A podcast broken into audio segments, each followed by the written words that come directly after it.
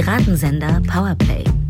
Das Gespräch am Ende der Woche mit Samira El-Wasil und Friedemann Karik. Herzlich willkommen äh, bei der 83. Ausgabe, der 83. regulären Freitagsausgabe, muss man ja inzwischen sagen, von Piratensender Powerplay. Wie immer mit mir, Friedemann Karik und Samira El-Wasil. Samira El-Wasil. Hallo. Hi. Schön, dich zu sehen. Ist schön, dich zu sehen. Wie gut. Wir müssen erstmal eigentlich in diesen Wochen immer am Anfang Danke sagen, denn Piratensender Powerplay Plus startete vergangene Woche mit der ersten Plus-Episode am Dienstag von mir. Samira hat dann diese Woche nachgelegt. Man kann uns jetzt unterstützen auf Steady und Patreon und Spotify und Apple in den Premium-Bereichen. Und die Resonanz ist großartig. Noch, es hat uns noch niemand von euch beschimpft.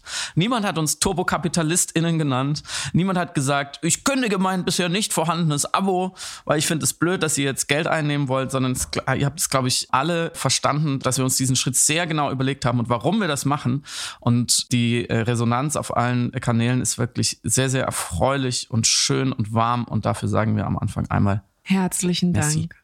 Ja ich war auch wirklich überwältigt und die Reaktionen waren einfach so zauberhaft. Also auch wirklich großes Merci. Und mit diesem Merci möchte ich auch gleich noch vielleicht anteasen, worum es in der dieswöchigen Folge Piratensender Powerplay Plus ging, die ich bestritten habe, nämlich natürlich um die Wahl in Frankreich. Ich habe eine halbe Stunde versucht, ein bisschen einzuordnen, was da genau passiert ist, warum die Zahlen so waren, wie sie waren, was die Reaktionen der französischen Politik, Medien und der Gesellschaft waren mhm. in Bezug auf Le Pen und Macron und wurde auch sehr privat. Das muss ich vielleicht noch vorwarnenderweise sagen und habe meine Bildungsbiografie benutzt, um zu erklären, warum diese Zahlen so geworden sind, wie sie sind. Also falls euch ein privater Ausflug in meine Kindheit und Jugend, aber auch ins aktuelle Frankreich interessiert und reizt, hört gerne mal rein. Die ersten beiden Folgen sind auf Stadium Patreon frei verfügbar. Ich kann sagen, das war die beste halbe Stunde Zeit, die ich investieren habe, investieren konnte in diese Frankreich-Wahl. Danke dafür. Worüber sprechen wir in der kommenden Stunde, Samira? Eben weil es so wichtig ist, auch hier über die Frankreich-Wahl nochmal, nachdem alle auch ein paar Tage Zeit hatten, die Ergebnisse zu reflektieren, aber auch, weil wir das natürlich in, als Bestandteil unserer regulären Folge haben wollen und müssen. Und da würde ich gerne vor allem eben auf diese Zahl, dieses Verhältnis der 41 Prozent versus 58 Prozent schauen.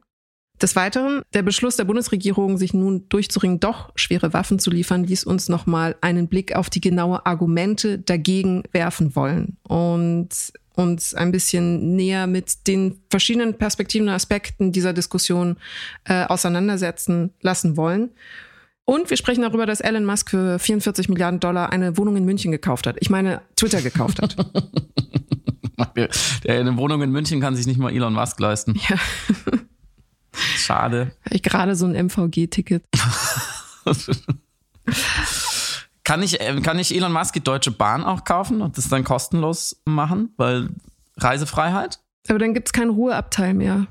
Stimmt. Weil Meinungsäußerungsfreiheit, ja, eben, muss doch äh, Free Speech, Free Speech in jedem Ab, dann darf in keinem Abteil mehr nicht, nicht geredet werden. Furchtbare Vorstellung. Lass uns gen Westen schauen, ausnahmsweise, und mit ähm, Frankreich anfangen, damit mhm. wir nicht immer mit äh, Waffen und Panzern und Bomben anfangen. Was ist passiert? Emmanuel Macron hat die Stichwahl gewonnen. Zum Glück kann man sagen. Die Herausfordererin Herausfordererin? Ja. Herausforderer, die Herausfordererin. Ja. Ähm, ist das nicht die Herausforderin? Die Herausforderin? Liebe Community, schickt euch. Das kommt davon, wenn man immer so rumgendert. Man ist irgendwann völlig verwirrt von dieser linksgrün versifften Sprachpolizei, die äh, uns das Denken verbieten will. Neulich hat mir auf Instagram jemand geschrieben, äh, Männer, die gendern, sind lächerlich. Da muss ich ihn natürlich darauf hinweisen, dass es immer noch MännerInnen heißt. Bitteschön. Hm, die herausfordert, die, ähm, die Gegenkandidatin Marine Le Pen, ich wurde auch darauf hingewiesen, das heißt natürlich nicht Le Pen wie das Brot, sondern natürlich Fehler von mir. Peinlich als nördlicher Südfranzose. Ähm, Le Pen konnte dann doch im zweiten Wahlgang nicht so viele WählerInnen äh, mobilisieren, dass dieser Sieg ernsthaft äh, gefährdet gewesen wäre. Aber natürlich sind die Zahlen, da man sie ja mit Fug und Recht eine Rechtsextreme äh, nennen kann, mit einer langen Geschichte von wirklich fieser Politik, die sie machen will, sind die Zahlen natürlich erschreckend. Mhm. Was nimmst du denn jetzt von dieser Wahl mit so ein bisschen Abstand mit? Was mhm. war wirklich das Problem? Und vor allem, was mich interessieren würde, diese Forderung vieler Beobachterinnen, vor allem auch in Deutschland, zu sagen, wir dürfen jetzt nicht zur Tagesordnung übergehen. Mhm. Wir dürfen jetzt nicht zu so tun, als wäre jetzt alles gut, weil Macron gewonnen hat. Mich würde interessieren, wie du das konkretisierst. Wer ist denn dieses Wir und was sollen wir denn tun? Also wir beide werden ja uns nicht in den ICE oder TGW setzen und nach Frankreich fahren und da politische Aufklärungsarbeit leisten vor dem Supermarkt. Also was, what's next? Also auch mit ein paar Tagen Abstand muss ich nach wie vor zum Schluss kommen, dieses Ergebnis ist eine Katastrophe. Also es ist natürlich keine Katastrophe, dass Macron Präsident bleibt, aber es ist eine Katastrophe, mit welchem Ergebnis er Präsident geblieben ist. Denn es Dann war. Kannst du es einmal auf Französisch sagen? Une, une Katastrophe. Katastrophe. Une Katastrophe. Und wir haben noch das Kofferwort gebildet, une Desastrophe, also eine Mischung aus Katastrophen und Desaster. Denn zwar war das Ergebnis selbstverständlich eindeutig mit 58 Prozent. Es war nicht knapp, aber es war auch zu eindeutig für eine rechtsextremistische Seite. Und der Vergleich, der im frankophonen Teil meiner Familie immer bemüht wurde, um deutlich zu machen, wie katastrophal das ist, ist, man stelle sich vor, man hätte bei einer Bundestagswahl ausschließlich Lindner und Beatrix von Storch zur Auswahl. Christian Lindner und Beatrix von Storch. Und man wählt die Personen, nicht ihre Parteien. Aua. Und vier von zehn Deutschen entscheiden sich, ihre Stimme Beatrix von Storch lieber zu geben als Christian Lindner. Das ist die Situation, die eingetreten ist gerade in Frankreich. Und diese 40 Prozent viel zu viel. Ganz kurz eingeschoben, deine Wahrnehmung, tut man da eher Macron Unrecht oder eher Lindner? ähm, ich würde äh, Macron, Macron, ähm, mhm. und darauf komme ich gleich noch, weil er gilt als liberal, wobei seine Politik nicht ausschließlich liberal ist. Er ist eigentlich ein, ich würde sagen, elitaristisch angehauchter Zentrist mit neoliberalen Tendenzen. Er ist auf jeden Fall kein Linker, aber er ist nicht, er ist noch nicht so weit neoliberal wie Christian Lindner. Mhm. Und das führt mich auch vielleicht zu einem der Erklärungsansätze. Insgesamt ist einfach die französische Linke sehr enttäuscht mit der Arbeit der letzten fünf Jahre von Macron. Macron hat einige Veränderungen in Frankreich erwirkt, also gute wie schlechte. Und das, da, da scheiden sich eben genau die Geister und das ist vielleicht auch eben übersetzt worden in, sorry, ich kram hier meine Notizen, mhm. übersetzt worden in den Wahlergebnissen. Einerseits will Macron Studiengebühren einführen und Sozialhilfen einschränken. Die Bahn bekanntermaßen und also die französische Bahn und den, das nationale Stromnetz privatisiert.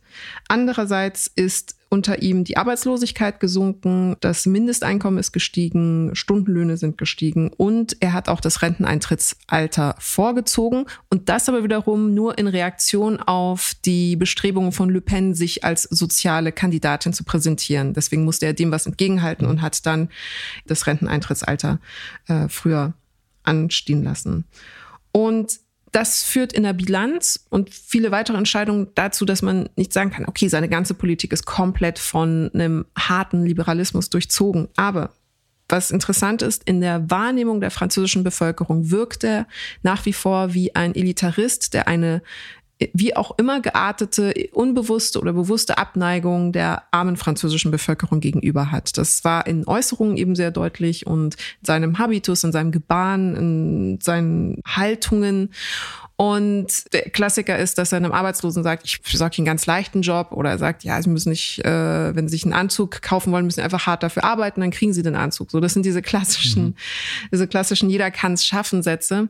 Und dieser Mitte-Populismus, der mhm. von oben nach unten erfolgt, hat eben für diesen bitteren Beigeschmack in einem großen Teil der französischen eher linken Basisbevölkerung gesorgt. Die sich einfach mit ihm als Kandidat nicht identifizieren konnten. Und dementsprechend war es so, dass sie dann einfach im zweiten Wahlgang ihre Stimme nicht gegeben haben. Zum Vergleich, wir hatten noch im ersten Wahlgang eben neben Le Pen auch Mélenchon. Und den könnte man als so eine Art französischen Bernie Sanders framen. Also er hat ein sehr starkes ökologisches und ein sehr starkes soziales Programm. Und der war auch Favorit von vielen Franzosen und Französinnen außerhalb Frankreichs. Und auf die müssen wir auch noch gleich zu sprechen kommen, nämlich in Übersee.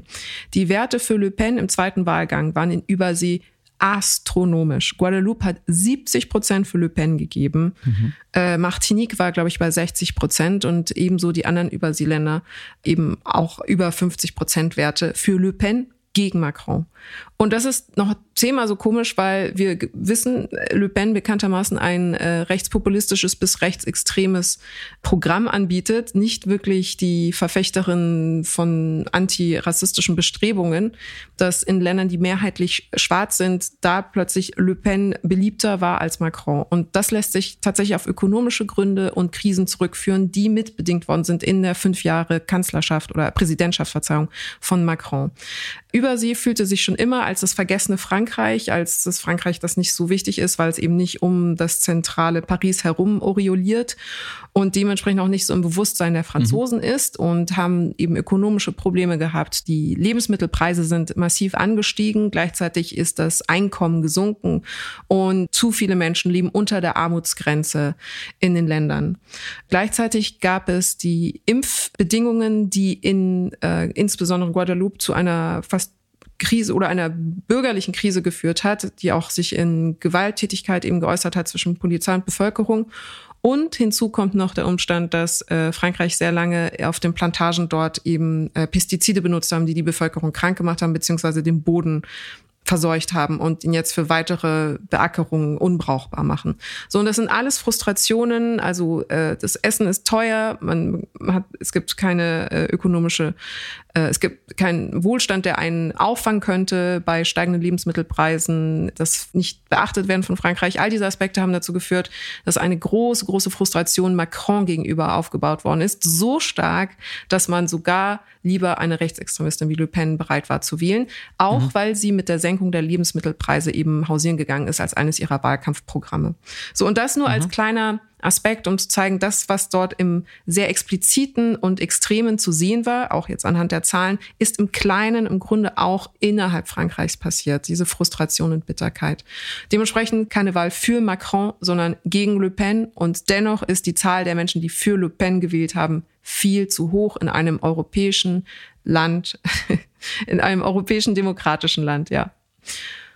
Und um deine Frage auf das Wir zu beantworten, was mhm. müssen wir darauf erwidern, ist eher das Lektionen lernen, wie das Denken in Bipolaritäten, in politischen Bipolaritäten vielleicht nicht so erkenntnisbringend ist, weil es zwangsläufig immer dazu führt, dass Menschen die ökosozial zum Beispiel sind, sich nicht in einem Mitteprogramm finden oder einem sehr liberalen Programm oder einem sehr, sehr linken Programm.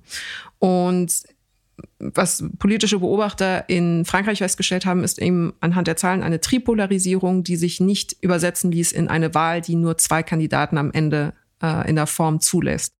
Sag noch kurz, was die drei Lager sind, einmal, die, der Tripolarisierung. Rechts, links, Mitte. Ja, Mitte, Mitte ist in Wenn man Macron Frankreich, als Mitte an sich ansieht. Genau, weil Macron ist ja eigentlich liberale Mitte und das Mélenchon-Lager, also das, der war bei 22 Prozent im ersten Wahlgang versus 23 Prozent mit Le Pen, also wirklich knapp hinter ihr. Und war übrigens, das noch dazu gesagt, in Übersee der Lieblingskandidat. Also im ersten Wahlgang hat, als Mélenchon noch da war, er über 50 Prozent bekommen. Also das sind die drei das Pole. War eigentlich der, Entschuldigung, dass ich da so genau, dranbleibe. Das okay. sind, genau, richtig, genau. Das sind die drei äh, politischen Pole. Und an denen wird natürlich auch gerüttelt und gerückt, was auch gesellschaftspolitische Diskurse anging. Also man hat auch sehr, sehr viel so ein bisschen versucht, Stellvertreterdebatten zu führen in Bezug auf Le Vauquisme, mhm. also der, der sogenannte und, das ist wunderschön. Äh, La Culture d'Annulation, das ist die Cancel Culture und es gab dann La Culture postkolonial. Oh, Entschuldigung, sag nochmal. Äh, La Culture d'Annulation, mhm. die Annullierungskultur. Und Les Études postkolonial, das war auch mhm. eben, dass sich darüber aufgeregt worden ist, von Rechten, ne, Rechtspopulisten, dass man darüber jetzt irgendwie sprechen will, weil äh, Frankreichs heilige Historie lässt natürlich keine Auseinandersetzung ah, mit Kolonialismus. Die Franzosen waren ja immer die Befreier. Das ist ja klar. Ja, ich bitte dich. Ja. So, und aber diese kleinen, aber das waren einfach so neben Stellvertreter-Debatten, die natürlich eigentlich ablenken sollten über eine grundsätzliche Diskussion über Rassismus im Allgemeinen in der französischen Gesellschaft, die eben historisch lange auch gegärt hat und sich aufgrund der französischen gesellschaftlichen Selbstwahrnehmung, nämlich der des Assimilativen, also es gibt die französische gesellschaftliche Einheit, die sich immer sehr republikanisch denkt. Also das Prinzip der Egalité, Fraternité, Liberté basiert darauf, dass alle sich als eine einheitliche Solidargemeinschaft tatsächlich wahrnehmen, ohne den kollektivistischen Gedanken eines Sozialismus zu haben, sondern es geht eher um la République avec les valeurs égalitaires. Also eine, eine Republik, die sagt, alle Menschen sind genau gleich und das können wir nur bewahren, indem keiner irgendwie ausreißt und sagt, hey, aber ich hätte gerne kurz Mitspracherecht oder Partizipation mhm. oder Wahrnehmung meiner gruppenspezifischen Probleme. So, deswegen ist zum Beispiel auch Laizität eben so ein Wert, der so hart verfechtet und umkämpft wird. Und deswegen gibt's auch in Frankreich viel hitzigere Kopftuchdebatten im öffentlichen Raum als hier, weil die Laizität ein Grundwert der Republik ist, ein mhm. Pfeiler der ganzen Gesellschaft, auf die sie sich auch sehr viel einbilden. So, und äh, da kommen natürlich dann identitätspolitische Auseinandersetzungen, werden dann missbraucht, um zu sagen, ah, sie wollen den Kern Kern der französischen Gesellschaft, die République, la Égalité, attackieren mit irgendwelchen Spezialforderungen in Bezug eben der historischen Aufarbeitung, zum Beispiel des Kolonialismus oder eben doch Religionsfreiheitsdiskurse darüber, wann und wo jetzt ein Hijab oder ein Kopftuch getragen werden darf oder nicht. Und diese Diskussionen, die ja berechtigterweise geführt werden müssen, gerade in einem Land wie Frankreich, also so einem multikulturellen und ethnopluralistischen Land wie Frankreich, mhm. die wurden dann ausgenutzt und missbraucht, um zu sagen, ah, der Mélenchon zum Beispiel, der macht nur diese diese Vogue-Sachen, äh, das ist, der macht nicht die wichtigen Sachen für Frankreich, also von rechter Seite vor allem ausgenutzt. Und das hat das ganze politische Spektrum oder das Bild über die politische Landschaft immer in so eine seltsame Fiktion überführt, dessen, was gar nicht Realität ist. Also es wurde dann so getan, als sei, äh, als hätte man Macron, Le Pen und dann so die total Weltfremden, die diese komischen Debatten führen. Aber das war einfach nur eine Form von rechter Diskurstaktik, so zu tun, als seien zum Beispiel eben ökosoziale Forderungen von Mélenchon so irgendwie so Luxusquatsch von kleinen Splittergruppen oder so. Also vielen Dank dafür. Ich versuche oder ich habe versucht, mich zu fragen, was kann man aus dieser Wahl und aus der Verfasstheit der französischen Politik gerade lernen über das große ganze Projekt äh, der liberalen Demokratie, der Spätmoderne. Mhm. Ich glaube, wir sehen hier eine weitere Symptomatik oder eine Spielart dessen, was in repräsentativen Demokratien passiert, wenn sie sehr lange prosperieren sehr lange in Frieden leben, aber das System langfristig nur sehr begrenzt in der Lage ist, allen seinen BürgerInnen ein akzeptables Sinn- und Deutungsangebot zu machen. Mhm. Was ich damit meine, ist, dass eben diese vielen Menschen, die Le Pen gewählt haben, äh, und wie du schön herausgearbeitet hast, eben teilweise wie in den Überseegebieten von der, dem linken Pol, Mélenchon, zum rechten Pol gefallen sind, um ja nicht in die Mitte zu wählen. Dass mhm. die ja offensichtlich, und das kennen wir ja auch schon von Trump, und auch da war es nicht neu, nicht unbedingt für die eigenen Interessen wählen, nicht unbedingt ökonomisch motiviert wählen. Das sind nicht unbedingt, sagen wir mal, arme Menschen, die eine Politik wählen wollen, die sie endlich begünstigt. Diese, mhm. diese Kausalität geht ja oft nicht auf. Und so auch in Frankreich nicht. Und ich glaube, was wir daraus nochmal neu lernen können, und da ist für mich das Wir, funktioniert dieses Wir, wir dürfen jetzt nicht zur Tagesordnung übergehen, ist die ganz ehrliche Reflexion, wie erfolgreich dieses Projekt ist, was wir vorantreiben. Dieses Projekt der liberalen Demokratie.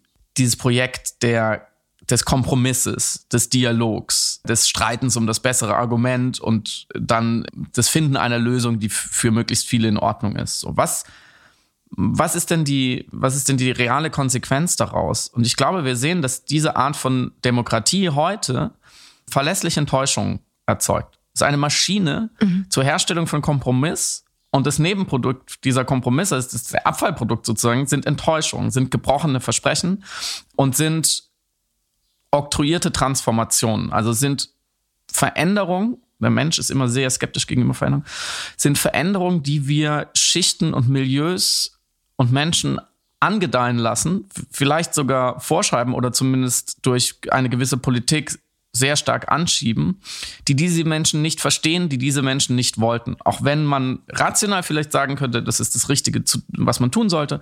Das ist vielleicht sogar das Richtige für diese Menschen, aber sie wollen das vielleicht gar nicht. Mhm. Und deswegen glaube ich, dass WählerInnen eben nicht oft nicht nach den eigenen Vorteilen wählen.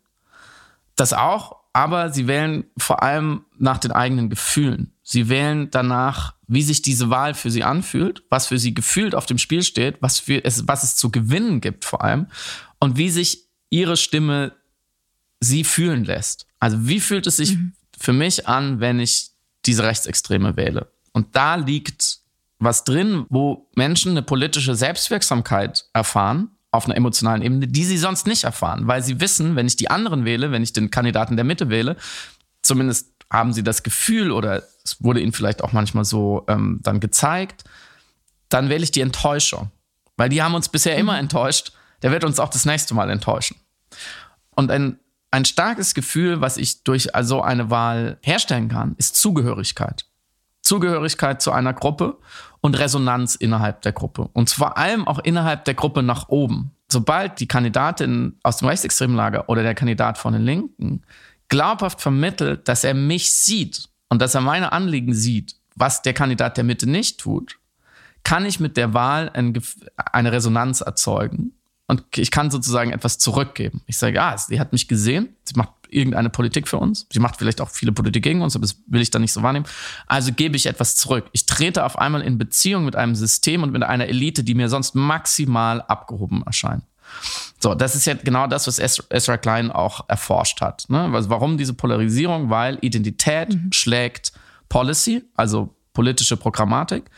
Wenn die Leute sich zugehörig fühlen und ihre Identität dort irgendwie bearbeitet fühlen, verhandelt fühlen, dann sind sie auch offen, extreme Wahlentscheidungen zu treffen. So, und wenn man das jetzt auf Deutschland bezieht, können wir froh sein mal wieder, dass die AfD es nicht geschafft hat, mit dieser identitären Politik von rechts mit ihrer Propaganda des Normalen, Deutschland aber normal, damit genug Leute einzusammeln. Auch also auf verschiedene Gründe, anderes Wahlsystem, aber vor allem auch immer wieder eine starke Union, die sich nach Merkel jetzt auch wieder nach rechts orientiert und so weiter und so fort. Und deswegen glaube ich, wenn ich die Frage beantworten würde, so was machen wir jetzt damit, glaube ich, muss man immer wieder sehr selbstkritisch auf uns Kompromissler schauen, die wir mhm. natürlich auch bei den Kompromissen oft das bessere Ende für uns haben, die wir privilegiert sind, die, denen höhere Steuern nicht so wehtun und so weiter und so fort. Wenn man an die ökologisch-soziale Transformation denkt, warum es so unfassbar wichtig ist, die Härten dieser Transformation gut zu verteilen und warum es eigentlich alles ein Gerechtigkeitsthema ist. Nicht, weil die Leute dann sagen, mhm. ah, da habe ich mehr im Geldbeutel, sondern weil die Leute sich gesehen fühlen von der Politik, gesehen fühlen müssen. Ja, dazu passt auch vielleicht sehr gut der Umstand, dass bei diesem zweiten Wahlgang die zweithöchste Wahlabsentierung, die Wahlverweigerung oder Wahlabwesenheit war historisch gesehen in Frankreich. Die größte war bei 31 Prozent 1969 bei Pompidou und hier waren wir bei 29 Prozent. Und das sind Wähler, die von Wahlgang 1 zu 2 verloren gegangen sind. Also die beschlossen haben beim zweiten Wahlgang, anstatt dass sie gezwungen sind, irgendjemanden die Stimme geben zu müssen, mit dem sie genau das, was du beschreibst, ja nicht assoziieren können. Also auch aus Identitätsaspekten. Dann dementsprechend auch keine Resonanzerfahrung oder auch Wirksamkeitserfahrung spüren können. Also dann in, in dieser Auswahl der beiden. Dann aber für sich beschlossen haben, okay, dann überhaupt keine Option. Dann gehe ich lieber in die Ohnmacht und äh, wähle keine Person. Mhm. In Bezug auf Unmacht und Ermächtigung mhm. haben wir jetzt viel auch äh, seit Mittwoch vielleicht insbesondere, da hat sich vielleicht die ganze Debatte noch mal ein bisschen verengt über die Ethik und die Strategie auch der Waffenlieferung, der Möglichmachung der Lieferung schwerer Waffen von Deutschland an die Ukraine gesprochen. Und wir führen ja auch immer Diskussionen mit geschätzten Freundinnen und lesen auch aufmerksam alle Debattenteilnahmen, die diesbezüglich erfolgen. Und wir haben ein Interview gehört mit dem Politologen Johannes Warwick, was uns vielleicht besonders aufhorchen hat lassen, weil es auf sehr differenzierte Art und Weise erklärt und vermittelt, was genau die Argumente moralisch und strategisch sind gegen eine Lieferung schwerer Waffen an die Ukraine, beziehungsweise gegen eine militärische Unterstützung der Ukraine. Das ist immer so die menschelnde Frage. Und ich sage auch, glaube ich, jedes Mal, wenn ich sie stelle, wie schlimm ich es finde, sie zu stellen und trotzdem stelle ich sie immer. Wie war dein Gefühl zu der Bestätigung, dass nun schwere Waffen ausgeliefert werden? Ich habe keine, keine gravierenden Emotionen. Es hatte sich abgezeichnet. Mm, es war auch mhm. nicht sonderlich überraschend. Ich finde, war ein weiteres Kapitel in der Geschichte. Olaf Scholz erklärt so lange, was er nicht tun kann, bis er es tut. Mhm. Ich finde, dass damit ist die Politik des Bundeskanzlers leider in den meisten Teilen äh, in diesen Wochen und Monaten treffend zusammengefasst. Angefangen mit einer Zeitenwende, die ja etwas geändert hat, was man, wozu man gesagt hat, das können wir nicht tun, um es dann eben doch zu tun. Währenddessen sagte diese Woche über noch am Morgen dieser Entscheidung die restliche Parteiprominenz übrigens das Gegenteil. Saskia Esken, mhm. Kevin Kühnert, Mützenich und so weiter schlossen die Lieferung von schweren Waffen teilweise kategorisch mittelfristig aus. Dazwischen oder davor legitimierte Olaf Scholz seine Position, seine, diese Zurückhaltung, nennen wir mal, auch indem er die Angst oder das Risiko eines Atomkriegs erwähnte im Spiegel-Interview, was ich eine sehr bemerkenswerte Stelle fand. Generell in diesem Interview wie auch in der Diskussion, in der Debatte, generell ich diesen, dieses Scharnier, diesen Nebel der, des Atomkriegs, der irgendwie droht, interessant finde. Da sprechen wir gleich noch drüber. Mhm. Und er wurde da zurückgefragt von den InterviewerInnen, wenn wir Panzer liefern, es einen Atomkrieg geben könnte oder würde. Und er wehrte sich gegen diese Vereinfachung, wie er es nannte, die er aber ja mhm. selber immer wieder proaktiv, ähm, auch ja. ohne Not, finde ich, rhetorisch in die Debatte einbringt.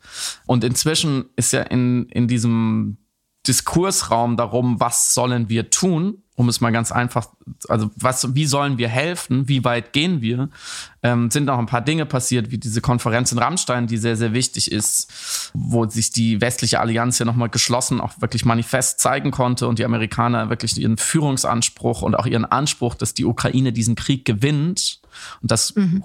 Putins Russland ihn verliert, nochmal wirklich darstellen konnte, was natürlich wenn jemand so vorangeht, es dann leichter macht zu folgen.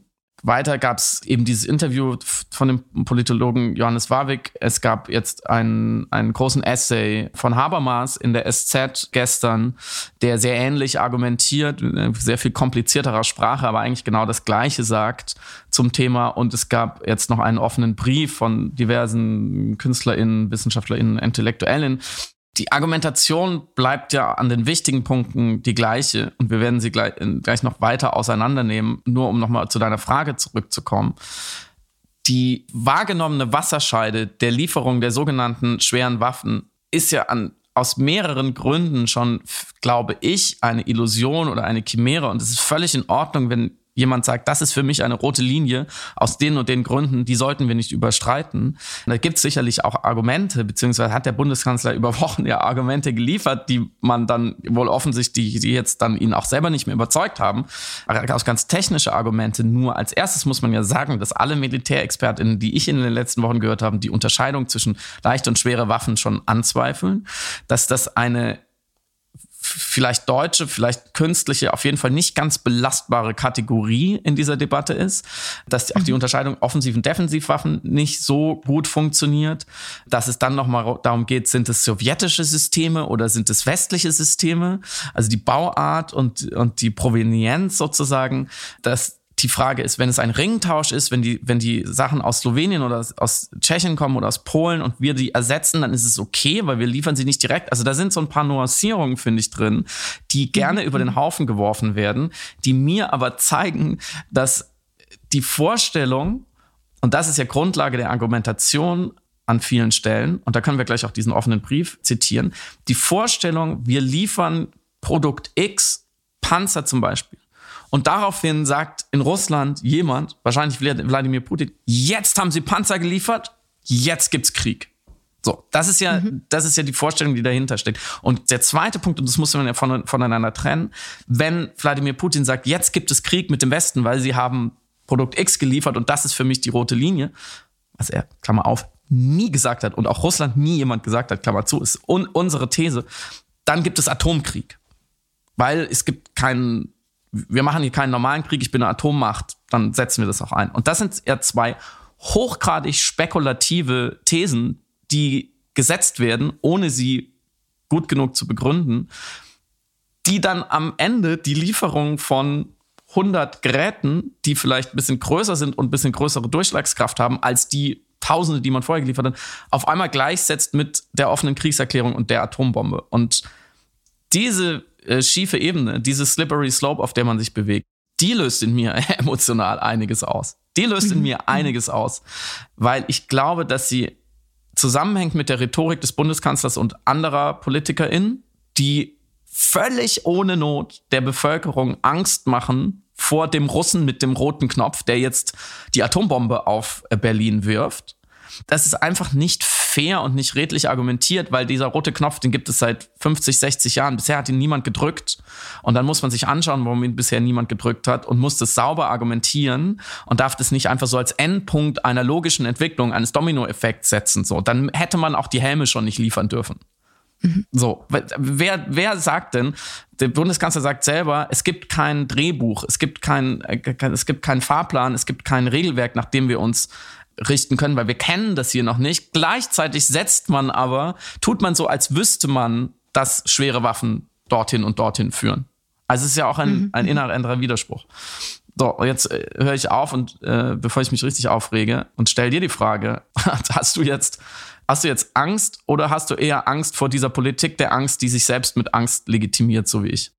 Verschiedene Sachen. Ich musste nämlich auch gleich ein paar Gegenfragen stellen, mhm. weil bevor ich die Angstfrage beantworte. Oder vielleicht erstmal ein kurzer Satz zur Angst. Es ist ein legitimes Gefühl, das auf jeden Fall ja auch verhandelt werden Immer. muss und sollte. Und auch verständlicherweise dann Basis und Träger ist alle Argumente, die dann daraufhin eben für oder gegen eine Entscheidung erfolgen. Und das ist aber vielleicht genau der springende Punkt. Nach welchen Gesichtspunkten werden überhaupt die Entscheidungen getroffen? Also ist es militärstrategisch sinnvoll? Und ist es ethisch geboten? Und wir diskutieren auf beiden Ebenen manchmal gleichzeitig. Und ich habe den Eindruck, auch wir beide machen das unwillentlich. Das ist mir zumindest gerade, also ich hoffe, es ist keine unredliche Kritik, aber dass wir einerseits natürlich feststellen, dass es Inkonsistenzen in der Argumentation an sich gibt, weil viel mit Begriffen operationalisiert und gearbeitet wird, die zum Teil in ihren Definitionen dann manchmal nicht klar machen, warum jetzt da ein Unterschied gemacht wird und da nicht. Sprich, gesagt wird, okay, das Argument zieht hier, aber da nicht, weil das ist eine leichte Waffe und das ist eine schwere Waffe. Oder Geld geben ist okay, aber Waffen geben ist nicht okay. Oder ab wann ist das dann tatsächlich eine Unterstützung zur Selbstverteidigung und so weiter. Das heißt, wir kritisieren einerseits argumentative Konsistenz. Andererseits müssen wir auch darüber nachdenken, wenn du sagst, Militärstrategen sagen mehrheitlich, dass es sinnvoll ist, Waffen zu liefern. Auf welcher Bewertungsgrundlage ist dies möglich, wenn andere Aspekte des Krieges gerade sehr unvorhersagbar waren in verschiedenen Aspekten, bis hin zu, ich muss mich korrigieren, der Einmarsch war nicht unvorhersagbar, Geheimdienste haben es schon gesagt. Und dennoch wurden wir ja in Deutschland zumindest überrascht mit diesem Einmarsch. Sprich, wenn wir genau so kompetent über militärstrategische Operationen nachdenken, wie wir uns kompetent verhalten haben, beziehungsweise die Regierung sich kompetent verhalten hat in Bezug auf den Kriegseinmarsch als solches. Welche informationellen Grundlagen hat dann die deutsche Regierung außer zaghaftes Antizipieren und dann eher im Zweifel für die vermeintliche Besonnenheit, für die vermeintliche Vorsicht und gegen eine Sicherheit, die ja jetzt schon ein paar Mal gebrochen worden ist im Rahmen des Krieges. Der dritte Aspekt ist natürlich der wo ich dann auch wieder mehr zu Hause bin, im Gegensatz zu militärstrategischen Überlegungen, ist natürlich eben die Frage nach der Ethik, ob man Partner oder ein Land eben bei, bei dem Recht auf Selbstverteidigung unterstützt oder nicht und wie, ab wann man sagt, die Unterstützung ist jetzt in Ordnung und die Unterstützung ist jetzt aber eine gewalttätige Unterstützung und deswegen ist es keine ethisch legitimierbare Unterstützung. Und das sind diese drei Felder, auf denen ja die ganze Zeit debattiert wird. Mhm. Und ich glaube, man kann ja zum Beispiel sagen, es ist militärstrategisch geboten, aber es ist ethisch nicht korrekt. Oder man kann sagen, es ist ethisch notwendig, aber militärisch macht es überhaupt keinen Sinn, jetzt irgendwie äh, Panz, alte Panzer zu schicken. So, und da habe ich immer den Eindruck, dass ich persönlich auch selber in Kategorienfehler manchmal abrutsche. Was dazu führt, und deswegen hatte ich dich nach, dem, nach deinem Gefühl gefragt, dass ich manchmal denke, eine Überzeugtheit zu haben, die ich auch argumentativ von mir verteidigen kann. Nichtsdestotrotz verstehe und respektiere, wenn es eine extreme Ambivalenz gibt in Reaktion darauf. Und während du so nachdenklich schaust, will ich dir noch kurz eine repräsentative Umfrage vorlesen, die Zahlen von der mhm. Infratest von gestern, Deutschland Trend in Bezug auf, wie die Bevölkerung eben die Lieferung schwerer Waffen einschätzt. Ja, ich, ich kenne sie. Ich, ich, ja. Ähm, ich Aber hast, kennst, du sie auch nach, kennst du sie auch nach äh, politischer Orientierung ein? Nee, da kenne ich sie noch nicht. Ich wollte auch damit gar nicht, ich will, will natürlich, dass du sie vorliest. Ich muss, nur, ich muss mich nur wappnen für die Zahlen. Ja, also, also es ist insgesamt 45 Prozent sind für die Lieferung schwerer Waffen, 45 Prozent sind dagegen. Der mhm. Rest hat sich offensichtlich enthalten äh, oder keine Angaben gemacht. Und interessant fand ich tatsächlich, dass auch mit erhoben worden ist, welcher Partei sie sich zugehörig fühlen. FDP-Zugehörige 75 Prozent dafür, 25 dagegen. Grüne 67 Prozent dafür, 25 dagegen. Union und SPD beide jeweils 50-50. Mhm. Äh, wirklich halb-halb äh, dafür dagegen. Und die einzige Partei, wo eindeutig gegen Waffenlieferungen waren, äh, war die AfD, wo 84 Prozent mhm. gegen die Lieferung der Waffen waren und nur 12 Prozent für. Und ich fand erstens bemerkenswert, dass eben liberal-grün da eine Eindeutigkeit zu haben mhm. scheinen in ihrem politischen Gefühl, was die Richtigkeit der Lieferung der Waffen angeht. Und Union und SPD nochmal genau den Ambivalenzblock aufgemacht hat, was die Richtigkeit der Lieferung der Waffen angeht.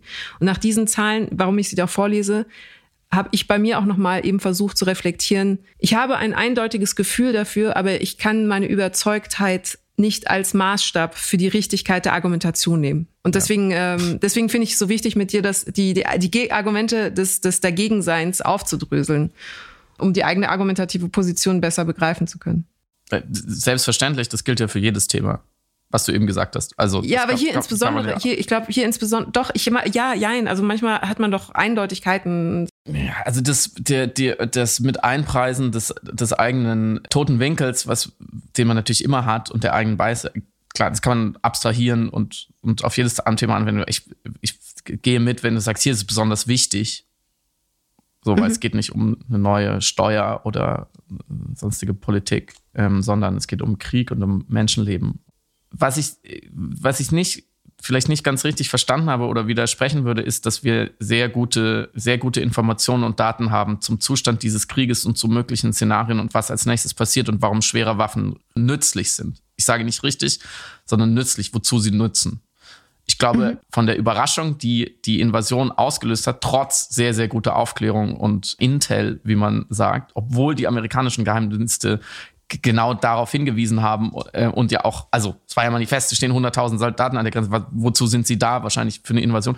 Das heißt nicht, dass wir jetzt nicht äh, bessere Abschätzungen treffen könnten. So, also ich also ich glaube, das, das ist rein strategisch, militärisch ist relativ eindeutig. Es wird eine, mhm. es wird eine andere Art von Krieg geführt. Es wird eher offene Feldschlachten. Die Ukrainer sind ja auch völlig konsistent in ihren Forderungen, in ihrer Argumentation. So, sie wollen mhm. ähm, die russische Luftüberlegenheit ähm, umkehren oder dagegen Mittel haben. Deswegen brauchen sie die, diese Art von Artillerie. Bla bla bla. So, ich glaube, das ist relativ eindeutig. Aber ich, da kommen wir genau zu dem Punkt, die die Trennung der Kategorien, die du, über die du gesprochen hast oder die du vielleicht auch dir wünschst oder die du dir selber äh, auferlegen möchtest. Ich glaube, das, das funktioniert einfach nicht in, mhm. in einem Krieg. Denn die Frage, was ethisch geboten ist, wenn man es von da aufzäumen will, die kann man ja nur beantworten, wenn man militärstrategisch auch denkt und sagen, was kann man denn erreichen? So, und da sind wir bei der Frage, kann die Ukraine diesen Krieg überhaupt gewinnen. So, und bei einem der, der wichtigsten Argumente, die ja auch in diesem Interview rauskommen, die auch in dem offenen Brief anklingt, wenn man von der Prämisse ausgeht, und das ist ja eine rein militärstrategische ähm, Prämisse, kann die Ukraine den Krieg gewinnen? Nein, können sie nicht, weil das russische Militär ist überlegen. So, und es gibt Argumente dafür. Dann käme ja bei, würde man den weiteren Schritt gehen, was sollten, was ist dann ethisch geboten zu tun, könnte man argumentieren, naja, dann sollten wir lieber keine Waffen mehr liefern, je früher, je früher die Ukraine den Krieg verliert, desto weniger Zerstörung, desto weniger Menschenleben kostet es. So.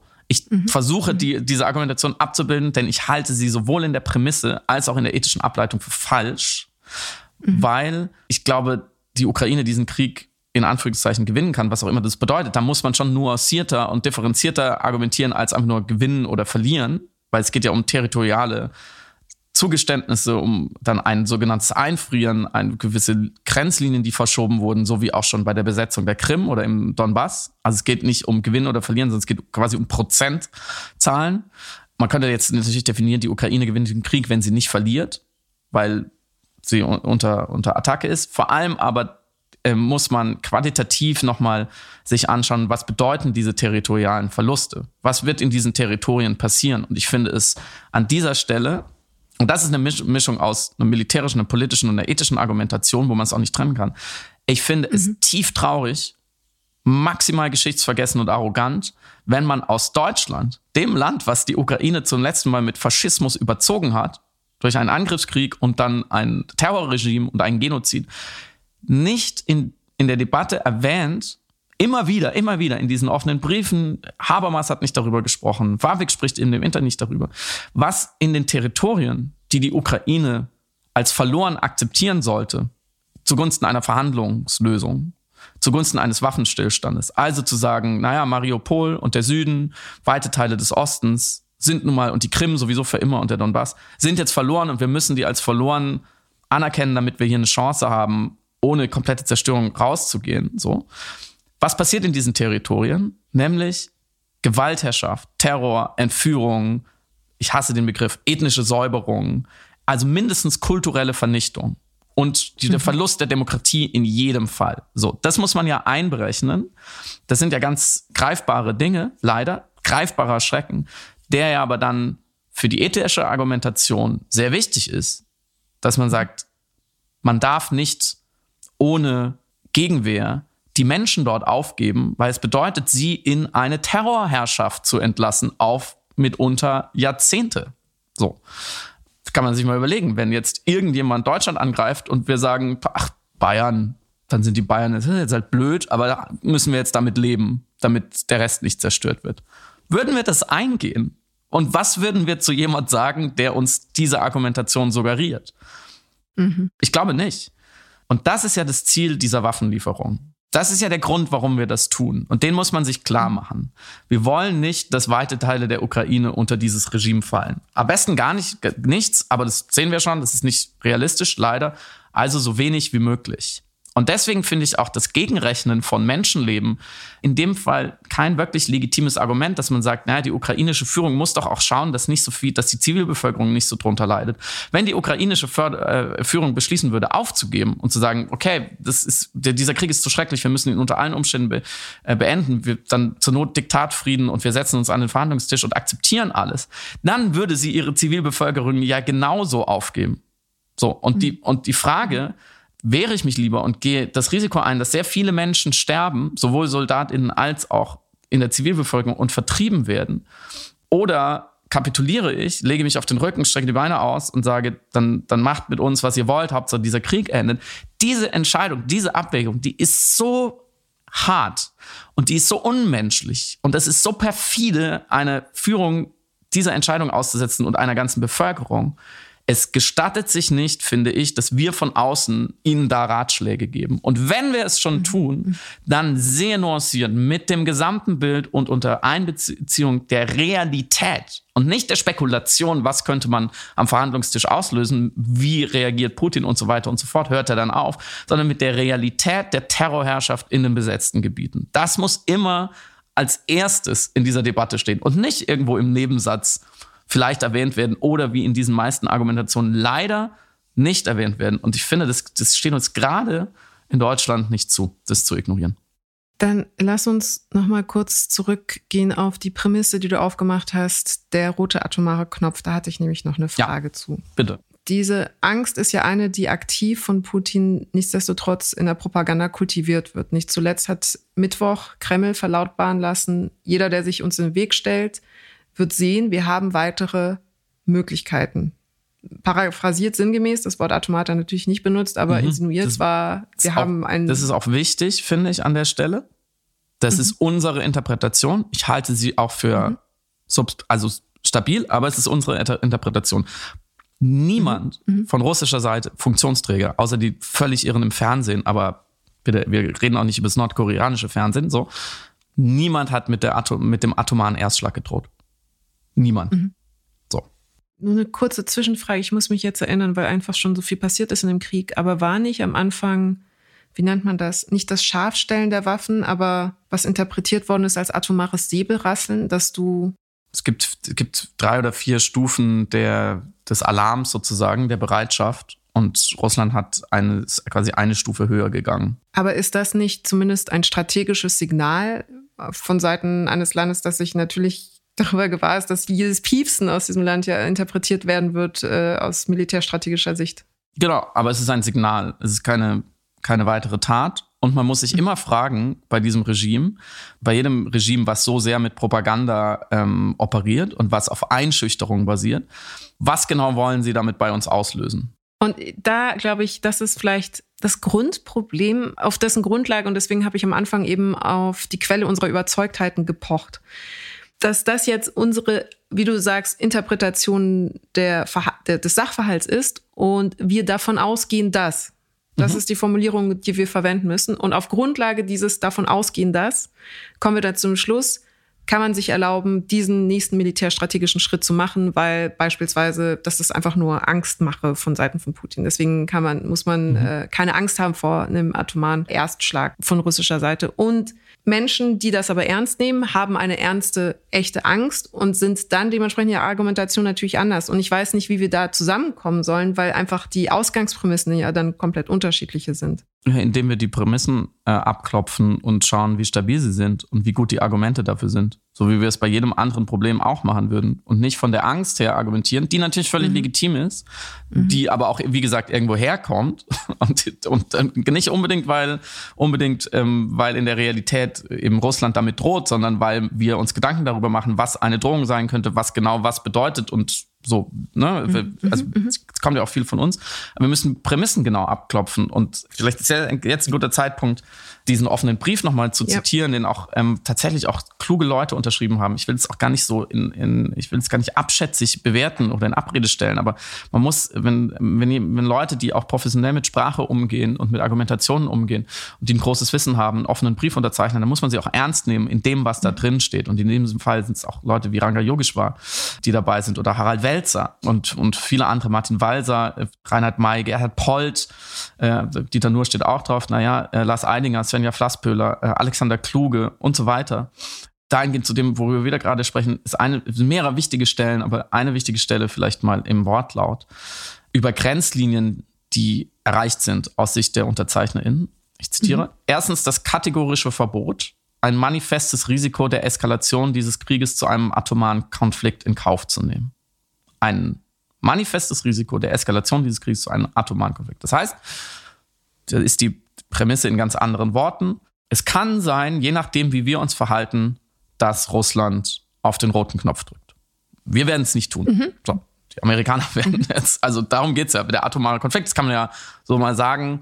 Äh, Putin und alle, die dafür verantwortlich sind, könnten dann Atomwaffen schicken. Weil man auch nochmal unterscheiden muss zwischen taktischen Nuklearwaffen und die Atombombe, von der wir reden, Hiroshima und Nagasaki. So, aber okay. Der zweite Satz, die Lieferung großer Mengen schwerer Waffen allerdings könnte Deutschland selbst zur Kriegspartei machen. Mhm. Ist ja schon interessant, dass diese zwei Gedanken so in direkter Nachbarschaft, direkt nebeneinander stehen. Mhm. Es wird zwar sprachlich semantisch nicht gesagt und deswegen müssen wir beachten das, aber es das heißt erst, das Risiko für einen atomaren Konflikt ist da und das wird auch in Kauf genommen von uns.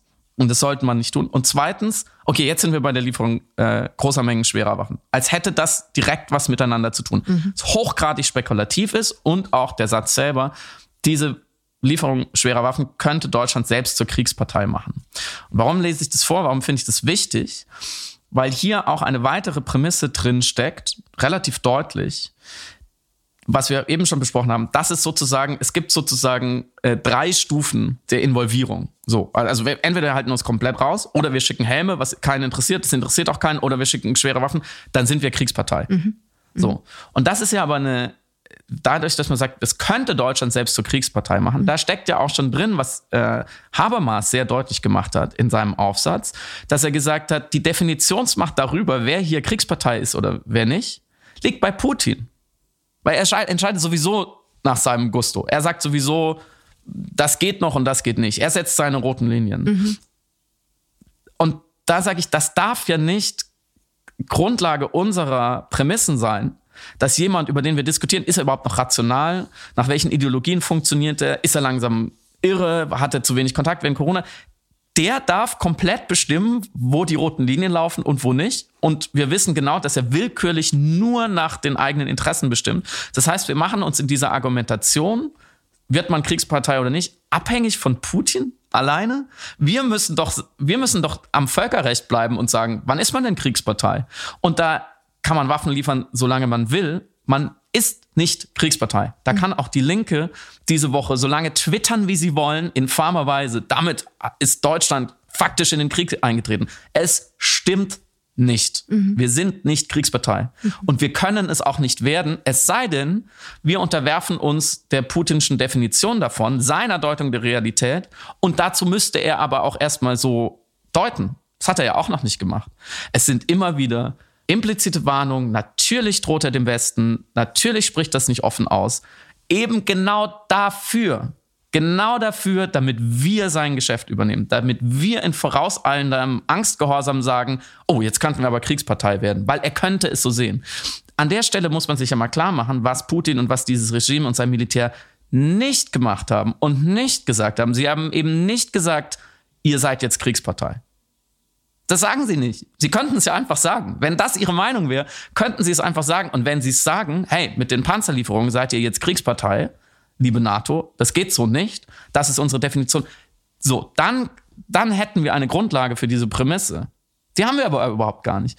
Sie hätten auch schon längst viel mehr diese Waffenlieferungen bombardieren können. Mhm, mh. Das haben sie ja diese Woche nochmal klar gemacht, sowohl er als auch Lavrov. Da sind sie explizit und deutlich geworden und faktisch geworden. Sie haben gesagt, westliche Waffenlieferungen in der Ukraine sind ein legitimes Kriegsziel. So.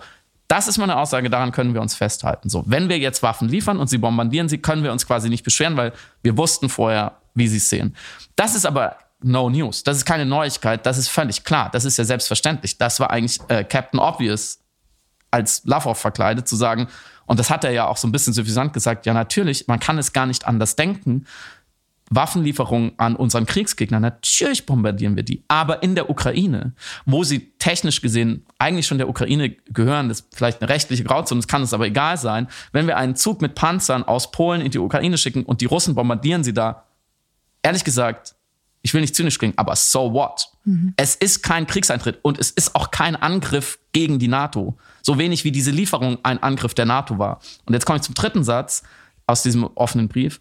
Ich zitiere, und ein russischer Gegenschlag könnte so dann den Beistandsfall nach dem NATO-Vertrag und damit die unmittelbare Gefahr eines Weltkriegs auslösen. So, da wird wieder viel vermischt. Erst, erster Teil. Und ein russischer Gegenschlag könnte den Beistandsfall nach dem NATO-Vertrag auslösen. Mhm. Gegenschlag gegen was? Gegen Waffenlieferung? Die, die Waffenlieferung ist kein Schlag, mhm. sie ist eine Waffenlieferung. Mhm. Es wurde kein Schuss aus einem westlichen Gewehr abgefeuert. Mhm. Diese Panzer werden nicht von unseren Soldaten betrieben. Mhm. Sie werden geliefert. Es ist kein Angriff. Das heißt, es kann auch kein Gegenschlag der Russen sein. Natürlich unterbinden sie so eine Versorgung. Und auch wenn sie ein amerikanisches Flugzeug abschießen würden über, über ukrainischem Luftraum, so, das wäre wieder was anderes, weil sie dann NATO-Gerät angreifen. Aber das Gerät, was für die Ukraine bestimmt ist, das fällt nicht unter diesen Beistandsfall. Dann müssten sie schon die Waffenlieferung in Polen bombardieren, was sie nicht tun, was sie schon längst hätten tun können. Warum tun sie es nicht?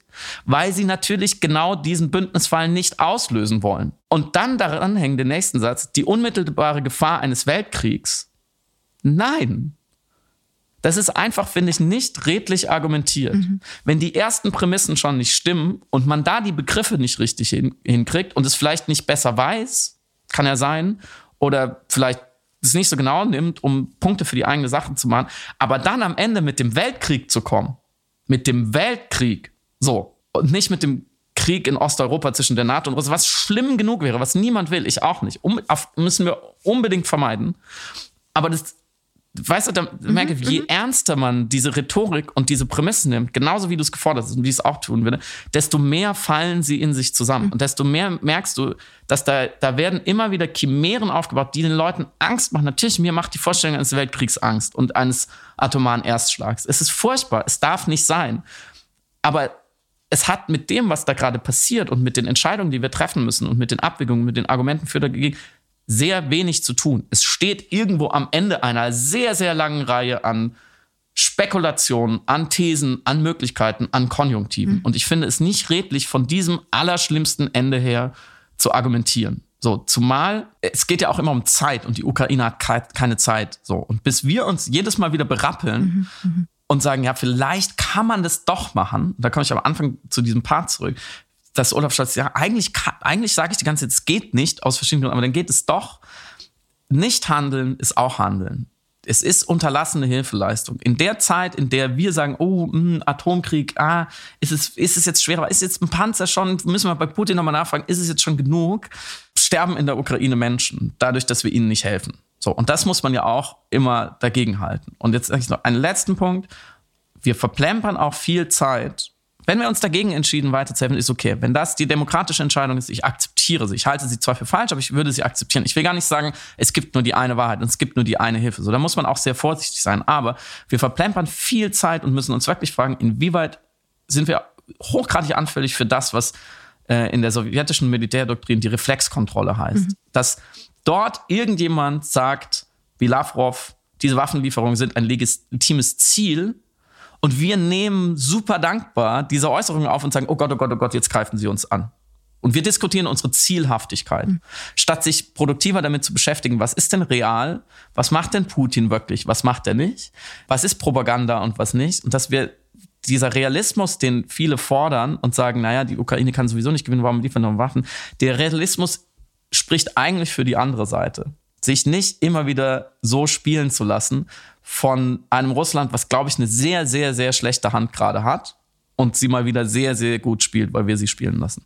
In Anbetracht der Zeit, ich hätte noch so viele Fragen, Friedemann, habe ich jetzt Folgendes vor. Ich hebe mir die Fragen auf, die nicht an Aktualität verlieren werden im Laufe der Woche, da bin ich mir hundertprozentig mhm. sicher und muss sie dir nächsten Freitag stellen, weil ich viele Punkte hundertprozentig verstehe, aber bei jedem zweiten dann nochmal eben nachfragen wollte, eine Frage äh, hatte. Mhm. Was du aber beschrieben hast, das wollte ich vielleicht noch mitgeben, ist, ähm, mhm. das hat Herfried Münkler just vorgestern, glaube ich, in einem Interview, das, was du beschrieben hast, auch diese Reflexkontrolle, in äh, Deutschland bezeichnet als Unterwerfungspazifismus, was ich als Idee, als mhm. Konzept interessant fand sorry für die Monologisierung, aber tatsächlich, weil du, ich fand es interessant, dass du nach Emotionen gefallen Ich merke, dass mich das anfasst. Ja. Je mehr man sich mit der Argumentation befasst, desto saurer werde ich eigentlich darauf. Ja, das kann ich sehr gut nachvollziehen. Damn. Und deswegen muss ich dich nächsten Freitag noch Sachen fragen. Ja, das wird bestimmt wieder irgendwas passieren. Offene Briefe werden ja viel geschrieben. Jetzt haben wir vielleicht noch 44 Millionen Millisekunden, um kurz über Elon Musks Twitter-Takeover mhm. zu sprechen. Wobei an und für sich diese ökonomische Operation gar nicht mal so spannend ist. Es geht um viel Geld natürlich und es geht um eine der einflussreichsten Plattformen der Welt. Das stimmt auch. Aber in der Sache ist es eigentlich recht banal, weil auch vorher Plattform natürlich sehr reichen, einflussreichen Menschen gehört hat. Also Mark Zuckerberg hat ja auch mhm. Facebook besessen und vorher war die Mehrheit der Twitter-Anteile in Besitz eines in Korruptionsaffären involvierten saudischen Prinzen. Und da war die Reaktion jetzt auch nicht so groß in Bezug auf den Besitzer, sagen wir mal so. Glaubst du, hast du Angst, dass Twitter sich jetzt verändern wird? Hast du vor, Twitter zu verlassen? Ist, ist jetzt ja. der Anfang oder das Ende der Meinungsäußerungsfreiheit eingeleitet auf twitter.com? Vielleicht bin ich naiv. Das habe ich mich diese Woche oft gefragt. Äh, ich sehe es ähnlich wie du. Ich sehe ich sehe jetzt den Zivilisationsbruch nicht durch diese mhm. Vorhaben. Es ist ja auch immer noch nicht ganz klar, ob er es wirklich durchzieht. Aber gehen wir mal davon aus, für den, ist ja schon ein interessanter diskursiver Fall, er tut es.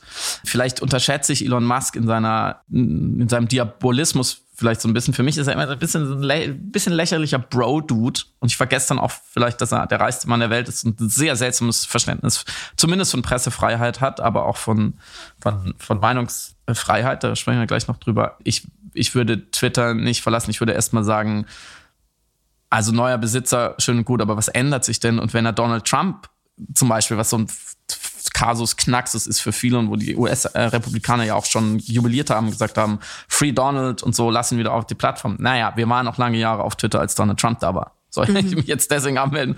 Es wäre irgendwie inkonsequent und wir haben ja längst akzeptiert, dass diese Plattformen einfach äh, mangelhaft sind und hochproblematisch in manchen Teilen. Wir sind trotzdem da und ich glaube auch hier ist individuelle Verzichtsethik nicht wirklich zielführend. Gleichwohl sehe ich natürlich, dass in einem Zeitalter, in dem Öffentlichkeit vor allem durch privatwirtschaftliche Akteure hergestellt wird, also große Medien, große Plattformen, und wir Superreiche haben, wie Elon Musk, natürlich ein einzelner Mann viel zu viel Einfluss haben kann. Mhm. Und das finde ich hochgradig problematisch. Und jemand, der wie er wirklich turbolibertär aufgestellt ist in seiner Ideologie, der eigentlich sagt, alle sollen sich aus allem raushalten, vor, allem der Staat. Äh, also nicht, der, wir gehen ja immer von der Stärke des Rechtes aus.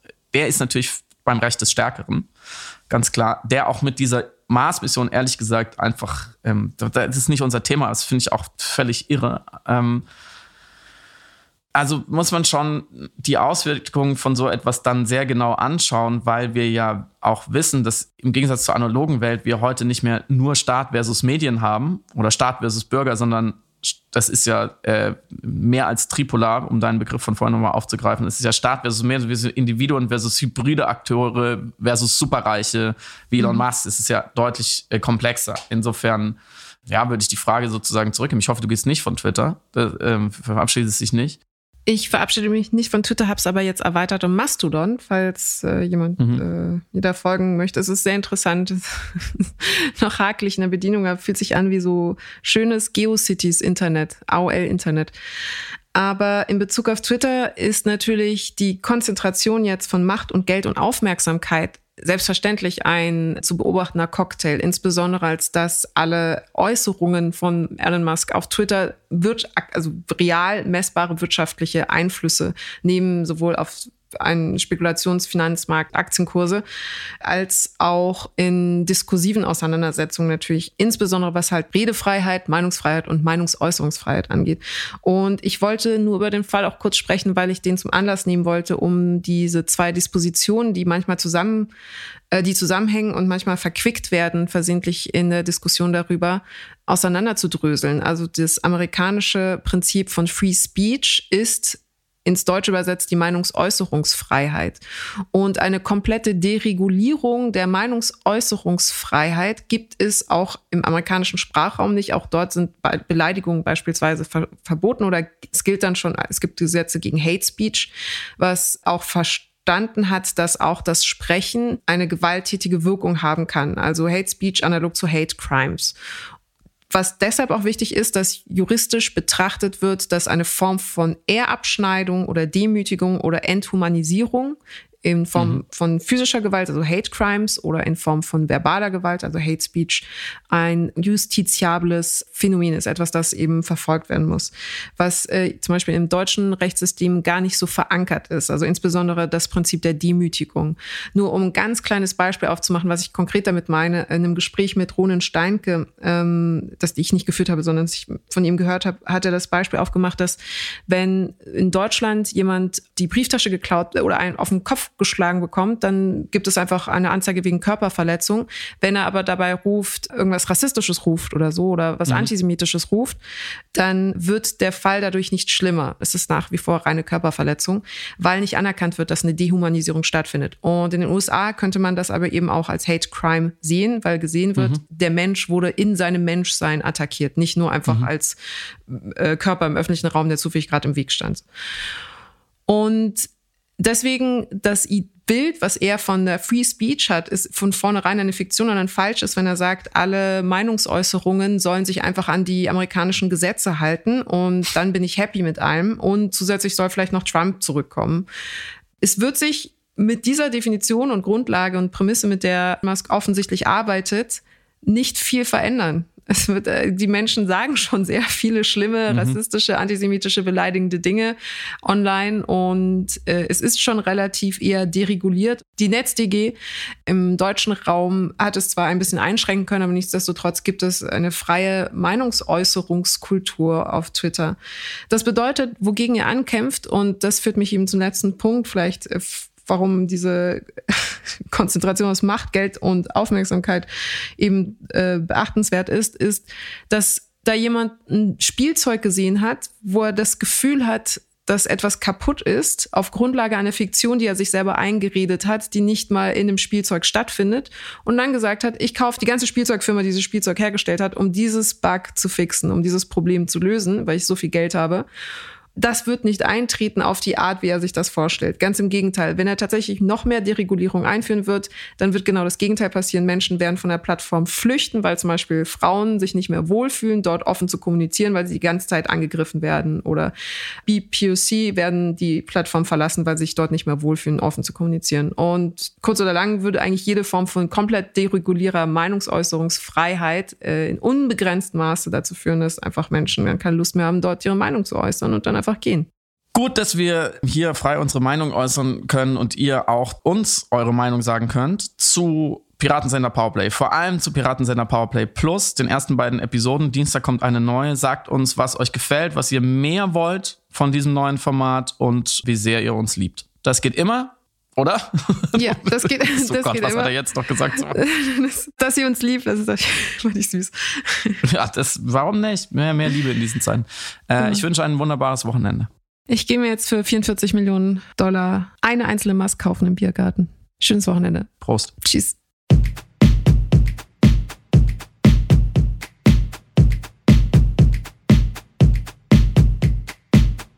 Du hörst Piratensender Powerplay. Das Gespräch am Ende der Woche mit Samira El-Wasil und Friedemann Karik. Piratensender Powerplay ist eine Produktion von Stereotype Media in Kooperation mit Yam Yam, der unsichtbaren Tupperbox für den diskreten Foodie. Du möchtest Yam Yam zwei Wochen lang kostenlos testen? Abonniere diesen Podcast überall und gewinne gutes Korma. Bon Appetit!